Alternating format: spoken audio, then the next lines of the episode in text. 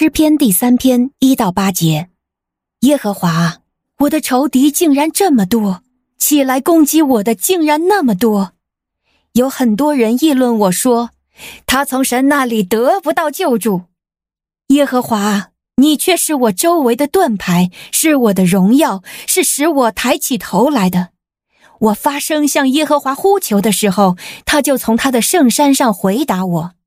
我躺下，我睡觉，我醒来，都因耶和华在扶持着我。虽有千万人包围攻击我，我也不怕。耶和华，求你起来，我的神啊，求你拯救我。你击打了我所有仇敌的脸颊，打碎了恶人的牙齿。救恩属于耶和华，愿你赐福给你的子民。您现在收听的是天赋爸爸说话网。神所赐的迦南美地是流奶与蜜之地，上帝的话语比蜜还要甘甜呢。我是拥蜜使者永恩，我是蜜蜜，让我们一起在天父的话语里勇敢探蜜，蜜得甘蜜，得蜜得利得胜。弟兄姐妹们平安，我是永恩。在进入诗篇第三篇之前，让我们先随秘密听了再说。我是蜜蜜，今天我们要读的诗篇第三篇是大卫王在逃避他儿子押沙龙的时候所做的诗词。如果你是用纸本圣经在读，都可以看到在今天所要读的经节后面出现了小小的“细拉”两个字，而且还一共出现了三遍哦。所以“细拉”究竟是什么呀？那这其实是原文的一个希伯来译音字，是一种乐谱记号，是进入静默时刻或转场的过门表现。有学者认为这可以是一首歌曲的间奏，也有人说这是乐谱上的休止符记号。所以，当我们细心品尝今天这篇敬拜诗词的时候，再搭配这个记号，是不是又更能感受到大卫王所要呈现的感受呢？谢谢秘密的分享，弟兄姐妹们，你经历过灰心和沮丧吗？你寒窗苦读了许多年，没有娱乐，没有周末，一心希望考取心仪的学校，可收到成绩单的那刻，梦碎了一地。经济不景气，你急需一份工作付房租，养活自己和家人。你前往许多公司面试，可选上的总是别人，不是你。你为一个重要的选拔精心预备，可就在蓄势待发之时，一场疾病，一个意外，把你困在病床上。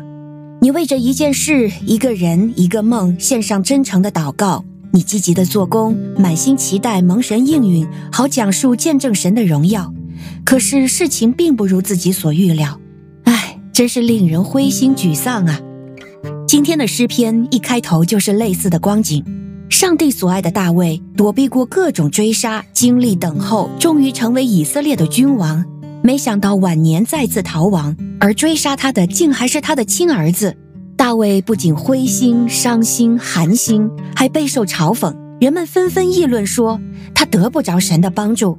这话真是刻薄呢，如同义人约伯的妻子对遭受丧亲和重病打击的约伯说：“你弃掉神死了吧。”作为基督徒，当祷告未蒙应允，环境还每况愈下，对自己不利的时候，灰心沮丧是我们最直接的反应。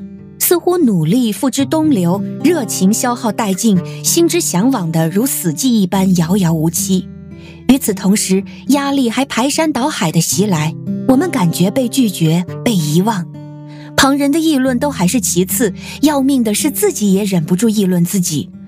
神真的在乎我吗？我是不是得不着神的帮助？比起外在环境，我们内里的心思意念真的很像一个战场。可是大卫没有允许自己被环境的压力、被人的话语、被自己灰心沮丧的情绪所淹没。在惨淡不利、落魄不堪的处境中，他转而大声地宣告：“但你耶和华是我四围的盾牌，是我的荣耀，又是叫我抬起头来的神。”天赋上帝的孩子们，你不孤单，神没有忘记你。神如何使大卫凭着信心抬头，也要在看似让你灰心沮丧的环境中使你抬头。请凭着信心相信，神的恩惠慈爱一刻都没有离开你。他的道路高过我们的道路，他的意念高过我们的意念。以马内利的神必引导您的脚步，走在他美好的心意和计划中。仰望主，等候他，你的心境将如拨云见日，你的口必再次唱出喜乐的赞歌。